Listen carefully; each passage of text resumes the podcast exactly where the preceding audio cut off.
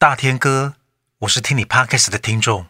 我跟前任分开已经快半年了，我也想把自己过好，但尤其每天睡醒的那一刹那，我都特别难过，也时常梦到对方原谅我，结果原来是梦一场。也许是因为同居的原因，一分开之后，我受不了这样的打击吧。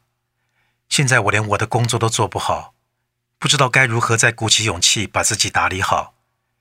因为听你的 Podcast 让我感触良多，想问问你，之前在处理自己情伤的时候，都是用怎样的心态在告诉自己呢？失恋了要怎么疗伤？Maybe I will hold you tight, tomorrow will be fine. 欢迎收听，今天我想来点，我是大田，我是 Albee。刚刚前面的这一段文字呢，不是我们凭空捏造出来的，是真的有人在听完我们的 podcast 来到我的粉丝页留言，留下了这段有点感伤的文字。嗯，对，也欢迎大家，如果有什么想要讨论、很好奇的，也可以寄到我们两个各自的粉丝团，或者到我们的 YouTube 下面留言。我觉得其实透过这种方式，我我觉得其实透过这种方式跟大家聊聊内心话蛮好的。对，大家都需要一些出口。对啊，对，好，那到底失恋要怎么疗伤？我们先聊聊自己的失恋好了。嗯嗯嗯。哇，我的失恋都很都很痛苦哎。谁失恋不痛苦啊？有人很冷血的，有人很快速就投入下一个恋爱了，我觉得很强啊。哎、欸欸，那种人也不见得就不痛苦啊。你怎么知道他内心活动？哦，对不对？伪装的，伪装的坚强。不晓得，你先说你的嘛。那你是怎么样痛苦法？我记得我有一次失恋，我记得我失恋的疗伤方法都会一定有一个 SOP，就是一定逃不掉，有一段是要酩酊大醉那种。我就知道买醉。然后有一次，我我记得我有一次在某一个酒吧的门口喝醉，直接倒在地上，趴在地上那种。你倒在地上，谁捡得动你啊？你那么大一只。大家隔天都不跟我联络了。那需要担架吧？那些人后来都再也没有跟我一起喝过酒，真的就是喝得太醉。然后我一直跟他讲说：“把电话给我，我要打给他。”啊，哎。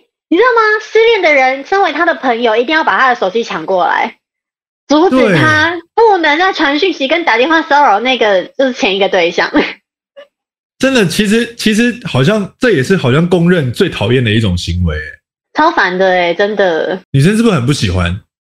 不喜欢啊，都已经分手了，然后一直一直在那边，就痛苦啊，痛苦就会想听到你的声音啊。哎、欸，你知道吗？我觉得。我觉得这其实跟你们当初是怎么分手，就是因为什么理由分手，其实有很大的关系。对，哦，你说好好讲就不会这样了。嗯，就是如果不是因为有其他的人出现，也不是因为你不爱这个人的分手的话，嗯，好像基本上这种电话或是讯息比较不会那么让人反感。可是，Okay. 可是最悲伤的事情就是呢，有时候对方他可能已经早就已经不喜欢你了，他已经喜欢上别人，但是他跟你分手的时候又没讲这件事，他又让你以为你做错了，就是你你你有很多需要改进的地方，对对对，然后你就会一直很纠结在那个情绪里面，觉得很自责啊，觉得自己可以做得更好，然后就会很难过、很痛苦，就觉得自己搞砸了这一切，是我还不够好，是不是？我。我觉得我自己就是属于那种失恋的时候会爆炸，想很多，然后会一直纠结在每一个细节上，想说能不能有什么有什么转圜的余地，或者是你看到他打的文字，你都会觉得他是不是在影射些什么，然后事实上搞不好他根本就没有在 care 你。对，哎，我也是这种，因为其实我通常都是都不是主动提分手的那一个人。嗯，对，我都是被分手的，我我很少主动提分手啦。如、啊、如果会让我主动提分手，可能都会是在半年以内交往的时候，我就觉得哦，就是不行。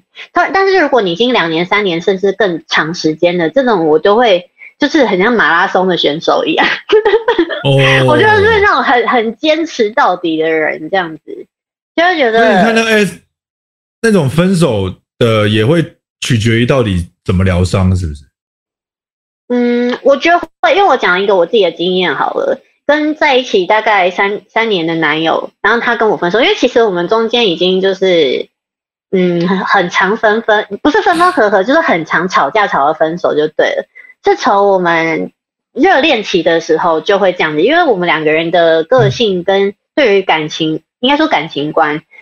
好像就是差蛮多的，OK，就是上次说送我种子的那个人啦，种子种子，他好，他好多，他好多故事哦。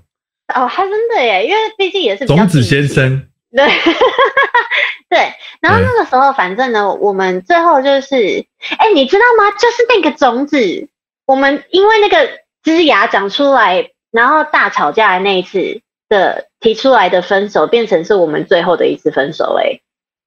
哦，对对对对对，然后呢，我就觉得很伤心啊，很难过，就是跟你一样，会一直无限的去自自我反省、自我检讨，然后就觉得说，哦，是不是还可以再多体谅，或是多包容彼此一点，然后是自己哪里做的不够好，这样子就会一直很纠结，一直去想这些东西。然后最痛苦的时候是搬家。因为我们住在一起两年，所以东西超级多，而且你知道我们的工作，女生就是会有一大堆衣服、鞋子这这类的，光这就是一一个房间了。然后 OK，我就去找了一个卡车，把东西，还找了一个朋友，然后我们就呃跟他讲说，哦，那就挑一个家里没有人的时候，然后我去把东西收好，自己搬走这样子。哇，我那时候搬回家的时候。那那个整理的瞬间，那个当下其实是不感伤的，因为你只想赶快把这所有的一切都打包带走。然后回家之后呢，就开始哭了整整一个月。哎、欸，我真的完全不夸张，我那时候超瘦的哎，我那时候瘦了大概两三公斤，就整个人。那个时期，我们好像，我跟你好像还有豪平。唯一是不是有一起经历陪你走？我记得有有有，你还有带我去那个啊户外啊走走。对啊，你那时候那时候状态很很差哎、欸。对啊，整整个人就是魂不附体这样。然后我每天就是哭，我也不想不想吃东西，我也不想出门，也不想跟朋友见面。对，然后直到有一天，而而且你在这种时候，我先问一个问题哦，你在这种被分手的时候，你还会去偷偷关注就是对方？发的文或是一些什么内容？我一开始，我一开始可能会，就是你还是会想看一下他的近况。对对对，想知道他分好分手后怎么了，过得好不好？分手后，对对对对，对，过太好，你就会很难，更难过。他又觉得自己过得很不好，这样子。对啊，想说他怎么可以过这么好？他为什么可以一直出去跟大家 hang out？那你知道吗？我后来就是从他发的东西里面看到一些蛛丝马迹，然后我就觉得他好像爱上了别人呢、欸。哦，因为他那时候很常突然间会开直播，就是会嗯唱歌给大家听这样子，然后我就、嗯、那时候他就唱歌，然后就是有一个表情，一个笑起来的表情，然后我看到那个表情，对，我就想说啊。这个这个表情，这个笑容曾经是属于我的，but not anymore，哦，你知道吗？当下的时候，我突然间醒了。我你这个是那个曼哈顿曼哈顿练习曲的情节。我就整个人就是对不对？啊，我突然间发现他爱上了别人哎，我只是因为就是脸书上面的一点这样子的。一个瞬间，然后我就确定了这件事情。然后后来呢，有一次我我跟他通了一个电话吧，还是讯息什么，在在讨论，因为我还有一些东西在他家，嗯，电视什么的，对。然后呃，讲到一半的时候，我就问他说：“你是不是喜欢别人？”哇，单刀直入，对，我说：“你是不是其实是喜欢上别人？”然后。他居然就回我说：“你真的是一个小侦探呢、欸。”然后我就说：“靠，哇，你们两个 还这么的什么什么什么太极拳？你知道吗？我那时候就我真的哭了一整个月之后，然后我突然间就完全痊愈了。我那时候严重到，我严重到我走在路上也会哭诶、欸。然后有一次我整个人就是边走边哭，就是脸脸色都很不好，就是都是眼睛都是肿的，然后就是妆都花这样子。就是有一个人走过来问我可不可以跟我合照。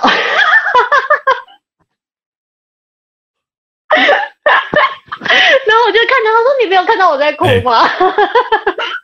欸、不我不知道我们分享过，我有一次，我也是有一次这样子在遛狗，然后路上的人也会跟我做一些奇怪的举动。他好像走过来说：“ 你看你们主人太闲了。”他就跟我的狗这样讲。就在我失恋的时候哦，就是冷不防哦，对，很怪。超怪！你失恋的时候会磁场会超怪。对对，我跟你讲，因为我们在失恋的时候，我们频率太低了，所以我们都会吸引来这样子的东西，你知道吗？妖魔鬼怪。对，所以所以其实失恋的人是真的要想办法让自己振作起来，其实不然真的会整会诸事不顺哦，很可怕。对对对，而且我觉得其实你看，像我刚刚讲的，他跟你分手的时候，其实没有告诉你，因为那个人他后来爱上的那个人，其实在。呃，大概一两个月前的时候，突然出现在我们的生活之中，所以其实并、哦、对对对，他喜欢上别人，应该是在跟我分手之前的事情了。认清事实是一个痊愈的方法。我觉得是因为呢，其实我觉得分手最好的一个说辞，也不是说说辞，最好最简单明了的一个分手就是我不喜欢你了，我、嗯、我喜欢上了别人。你不觉得这其实就没什么好再去纠结的吗？那这这这个人不喜欢你，就只是这样而已啊，那就不喜欢就算了，就谢谢。啊，不一定啊，不一定，不一定，还是得看状况。因为我听到这个，我还是会想要挽回他。哎，我觉得真的假的？可是喜欢没办法努力的啊。每一个人在认清这个事实的那种切入点，好像都不太一样。对，那你的点是什么？什么可以让你真正放下？我可能真的就是像这种酩酊大醉完之后，接下来就会进入到一阵子想说：哇，我为什么这么空虚？然后我不行，这样我要振作，我要振作，然后才会慢慢的，才会开低，就是低这样慢慢变高，就开始一列一系列的运动，然后想要办法，想要赶快投入工作，然后或者是把那些悲伤的文字全部把它把它一次写出来。嗯嗯嗯嗯，就是靠工作去让自己的状态逐渐变好。虽然那个过程中真的是你知道，其实自己很矮油，嗯，就是要逼自己做很多很充实的事。所以那一阵子黄豪平失恋的时候，我们就觉得他非常的恐怖，因为他就是去潜水啊，各种，你就觉得他这样子会不会弹簧会崩裂，然后就各种这样子。所以其实我觉得，想必要让自己的状态。慢慢调整回来，因为常常常常旁边人会建议你说，你一定要先把自己过好，你才有办法走出这个失恋。但是，对，可是你刚刚讲，我有一个问题，就是当你在做那些很积极的活动的时候，你对于那个人，你只是把他丢在一个抽屉里不管，就是你没有真正对于这个感情有一个完结，他对你来说还是一个遗憾放在那里。哎，我有时候一遗憾就遗憾个两三年，那怎么办？哎，两三年还好，有人就遗憾一辈子啊，搞不好这辈子还不够，下一次要继续遗憾，不够他遗憾。哦、对啊，好，我们这边有看到一些失恋需要做的事情，嗯，好像我们刚刚都默默的都有有加减经历一下，但是有一个真的好可怕，我觉得第三个，嗯、这个叫做千万不能把你的爱沦为炮友或工具人等级。哇，这也就是我们前面一直有常常聊到的主题。但是会还有办法成为炮友吗？我不知道哎、欸，我没办法啊。你你可以吗？不是，他都 不是啊，都已经都已经撕心裂肺成这样了，还还能够成为炮友？逻辑是什么？没有，我觉得这种啊，通常那那种分手可能都是说我们先。我们先暂时分开。哦，你知道吗？有一些人他很喜欢讲这个，然后是就会觉得说，哦，我们先冷静一下，可是对方就觉得说，好啊，那我们先冷静一下。可是我我们还是相爱啊，所以所以没关系，嗯、所以可能就会走成是这一步。而且两两方认知好像会有点不太一样，对不对？有一方会觉得哇，那我们还能这样，嗯、我们是不是就可以继续？另外一方如果只是生理需求，那就对，就会 很弯腰。因为有些人真的其实 就是坏啊，我觉得这、啊、太不健康了。这个不，这个这个真的不能这样做。你如果是那一个角色，就是你是被分手，然后还在那边一直持续付出，认为你们是有可能的那个角色的时候，你真的要去。很仔细的去想，这个人他讲那些话的背后的动机跟真正的目的性是什么？但其实很难，因为在爱里的时候，我有个朋友在爱里也是很疯狂啊，他就是他不舍得对方，不想放下，他就还会把他的现实动态去调查，他到底会去哪里，然后假装巧遇。好可怕我之前有听过这种哎、然后还去埋伏，还找朋友去埋伏，然后还有去，比如说他刚刚在一个餐厅，欸、真的永远不会好。对，你去他刚刚看到他在一个餐厅打卡，走冲进去问他说：“ 哎，有没有刚刚有没有一个什么谁谁谁来？他是跟谁来？他几个人来？这样子很可怕，这已经有点恐怖情人了。而且其实已经有点根本就不是情人，要 control 一下自己，这种太太激进的行为，我觉得。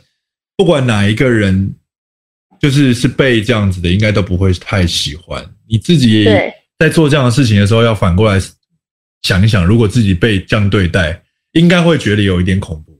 而而我觉得其实有个很棒的方式，你可以去思考这件事情，就是说为什么我想做这些事情？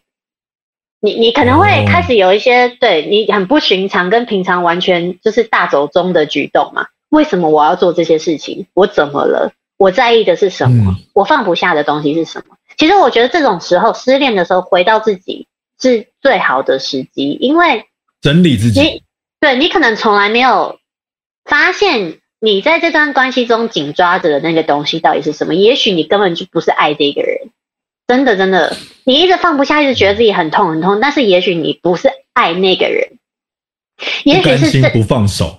或者是这段关系里面一直有一个什么东西是，呃，你没有去疗愈的，对，一一直卡在你的心里面，然后那个东西，因为它始终没有被疗愈，它那个伤口就是一直在这边，所以你会觉得说，我还要跟这个人继续，我才有办法。但是其实有的时候不一定，不一定哦。当你意识到了这个东西的时候，你可以透过别的方式去疗愈自己。对，但但但是大家都要那个门可能锁都不一样。所以自己要花点时间去探对探寻，我觉得这没有一定的解答了。嗯、但是你找到那个锁，然后想办法把它解开。嗯，我觉得大家势必得想办法花点时间，因为我觉得不要急着让失恋好起来，不见得是好事。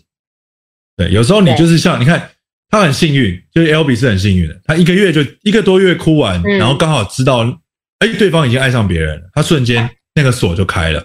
嗯，但也有也有像这种像我这种两三年都还在那个沉浸在那个啊悲剧英雄的壮阔的里程之中，但是其实哎，事后就会发现解开的时候也是你才有办法展开下一段的恋情，嗯，对？对对，要把自己想办法整理好。好的，你说你刚刚说什么？我突然忘记我刚刚说什么，不过你知道吗？我就我想起一件事情，就是我跟那个那个人分手之后，我们有一次在一个场合巧遇了，然后那个是我我们共同朋友的一个，就是他自己音乐作品的发表。发表会，然后他不是在室内，你那个你那个你那个种子先生是不是快呼之欲出了？你这样子，我又没说他什么坏话，赶快访问他，赶快邀他邀他来做访问啊！那时候超级好笑的，你知道吗？我见到他的时候，我真的确定我真的完全好了。为什么呢？嗯、因为呢，在在福和桥下面，在一个就是户外的场地，然后那天很冷，是冬天，朋友就在那边 OK 表演表演，然后就突然间就看到有一个人走走走了过来，然后、哦、对对，就跟就是露出他的一号表情这样子，然后一号表情，对，就是笑得像个白痴一样，他很会笑得像个白痴一样，对对对，OK，但是是 in a good way，可爱的那种，对，然后呢，好，然后他就走了，走到我旁边，OK，原本只是在跟其他人打招呼，他就走到我旁边，然后就问我说：“你最近好吗？”然后我就看他说：“很好啊，就是超好的。”对，然后就开始聊，就是关心了一下他的家人什么什么的。对，然后我就问他说：“那呃，跟跟新的对象还好吗？” 对，然后他就你知道吗？因为我觉得这是他个人的课题，就是他永远都不确定自己选择的是不是他要的，不管对象是谁都一样。哦、对，所以他当下又露出了那个他的他的怀疑。但是因为我我经历过啊，我很知道那个是什么，那就是他，对。然后他后来反正我们就聊一聊，就是闲话家常。对，他就说他妈妈还是很想念我什么，我就嗯 OK，因为他妈对我很好这样。然后后来他突然间就哭了，你知道吗？他就我都没，这么戏剧性，就哭了。然后他说你哭屁呀、啊？他就这样子，这样就是刘雪华，一滴眼泪就流下来，然后就说。你哭什么？在表演福和桥下。然后他就说什么？我只是觉得，就是一见到你，好像世界又突然间就是整个又变形了。就是原本在分开过后，然后他已经进入了下一个生活当中嘛。然后但是见到我本人之后，他又觉得说，哦，这个世界突然间变形了，然后就在那边哭，然后。我就我就傻眼，然后他就跟我后来又自顾自在讲，就说哦，但是看你现在过得很好，我就欣慰了。然后我就看着他说：“你欣慰个屁啊！你又不是我死掉的阿公。”那我阿公那时候刚过世。他他他他整个人太生活也太太特别了吧？对，anyway，但我们好像也没什么资格讲他。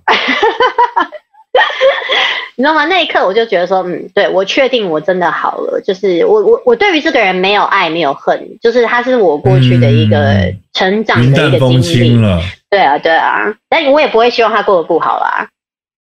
当然，当然，千万不要这样。对，第二条就是不要口出恶言。嗯，对对对。就是失恋需要做的是不要口出恶言，让你的恋爱回忆通通都变成呃黑白的。对，尽量还是要。和平的向过去说再见，因为其实很难做到了，这很难做到，很难很难很难很难。对，一定会约朋友一无限干掉，一定一定会。但是没关系，你就尽量不要把这些话传到对方就好，因为那个就太低级了。嗯，我记得我好像也有类似，真的假的？哎、欸，我其实蛮少口出恶言的，只是我会把一些荒谬的事实分享给大家。不是我有，我记得我有一次真的是那个很剧烈，就是在 KTV 的那种包厢跑包厢的过程中，就即将要进入，知道说进去会遇到前女友，Oh 然后我就在门口死不进去，嗯，然后就赶快要离开这样，然后大家就在那边想说，为什么大天不进来？大天为什么不进来？哦，原来他前女友在这里，然后就开始一阵。给那个女生无止境尴尬，那个女生就隔天早上生气到爆炸。她气什么？她觉得我，我觉得其实是真的没必要这么搞的这种大惊小怪，嗯，你懂吗？就是我的行为的确会让另外就是之前的前任会觉得很不大方，然后很怪，就是没有必要搞得好像王不见王，就是在这种。大家是开心的场合，硬要弄得大。对，我后来不是啊，可是你如果你如果去会不舒服，你干嘛要去？你就不要去就好了。可是因为就是你知道，在别那种欢乐的场合，你不知你没办法预测你接下来去下一个包厢会遇到谁。哦，那你那个时候的状态，我那时候状态可能很不好，我就决定说不行，我真的不能进去。嗯，那你不进去，事实上你就可以直接回家。我干嘛在门口啊？对啊，对啊。你知道啊，很难呐、啊。我我觉得那时候可能又有点想进去吧，太多了。其实又有点想进去，所以你还是就走不了。很挣扎。哎、欸，这真的，这真的其实很典型哎、欸。后来经过这件事情之后，我就开始比较不担心在外面遇到他，因为我真的觉得自己这样做的确会让呃前任会觉得你不大方又不舒服，然后搞得好像满满城风雨一样。然后后来我就我就上演了另外一段，就是也在酒吧遇到他，然后你就去打招呼跟他现没有，对，我去打招呼，然后打招呼完，他的现任男友出现了。Oh my god！但是我们并没有以前任的这种方式来打招呼，就是像朋友一般。但是我还要跟他现任的男朋友握手。可是他现任男友应该知道你是前男友吧？你不确定他知不知道吗？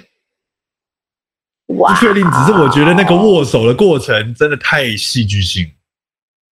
天哪！哎、欸，我还没有遇过，就是跟前任的现任遇到过的画面，这种都很。很肥皂剧、偶像剧的情节，尽量还是少遇到比较好。那太无。可是，可是刚刚听你讲，我有发现一件事，就是你好像多数还是大部分还是在乎别人的眼光比较多一点点。就是当下你其实你那个心里面不舒服，我觉得其实你要去照顾你自己的感受，而不是觉得说啊，因为我这样子不大气，就是别人会觉得怎样，然后就去去把自己的另一面盖住了。哦。对，对啊，还是要先多关照自己啦。嗯嗯，我好像都过了三十之后，才把这个状态才调整回，调整回比较爱自己。之前都还是比较在意别人居多，嗯、所以失恋的解决之道，可能真的就是也有一个，就是回到自己。对对对，要回到自己，然后也不要再欺骗自己。嗯。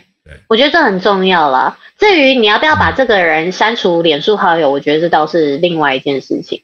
因为像我本人是都不会删。啊，如果你看到没差，你就不要删；如果你看到觉得有差，那你就删。没有一定说怎么样做一定会好起来。对，但是你可以每个人可以配套自己关照自己，嗯，爱自己的方式不一样，所以嗯。你不用担心说别人觉得，呃，你怎么了？怎么了，同学？我想起来，我刚刚忘记的是什么了？哦哦，同学，你讲，你讲。前面那个写信给你的那个人啦，因为它里面有一句话让我就是一直很耿耿于怀，就是哦，好好，对对对，就是里面有讲到一句，说是就是他一直很希望对方可以原谅他。哦，对，因为我是不确不知道他们。发生之间发生了什么事情？可是有的时候，我觉得呢，你必须得先原谅你自己。是，因为我们我们要知道一件事情，就是我们在任何时候做的决定，已经是当时的我们可以做出最好的决定。只是你后面回过头来看，你可能觉得，哎，自己就是，嗯，如果是现在你不会这样选择，或者是你不会是那个状态，可是那个在当下已经是你可以做到最好的。所以你，没错，我觉得与其是你一直希望别人去原谅你，可是你原谅自己不应该是建立在别人别人原谅你之上。你要先理解过去的那个你认为犯了错的自己，然后原谅了自己之后，等到我相信，如果你真的很真心诚意的跟对方道歉，你你你可以获得一个原谅的。对了，嗯，应该是这样子吧。好的。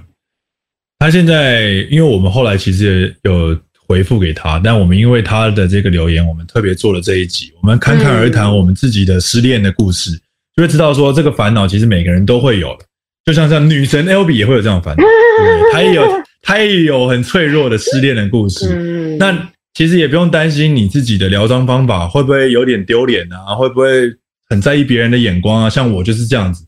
那你其实后来反过来想，其实。关像 Albee 的建议就是关照自己，然后回到自己，这个方法是最好的。因为有一句名言是这样说的：你很担心别人怎么看你，可是事实上根本没有人在看你。没人没看你啊！对，我教大家一个方法啦。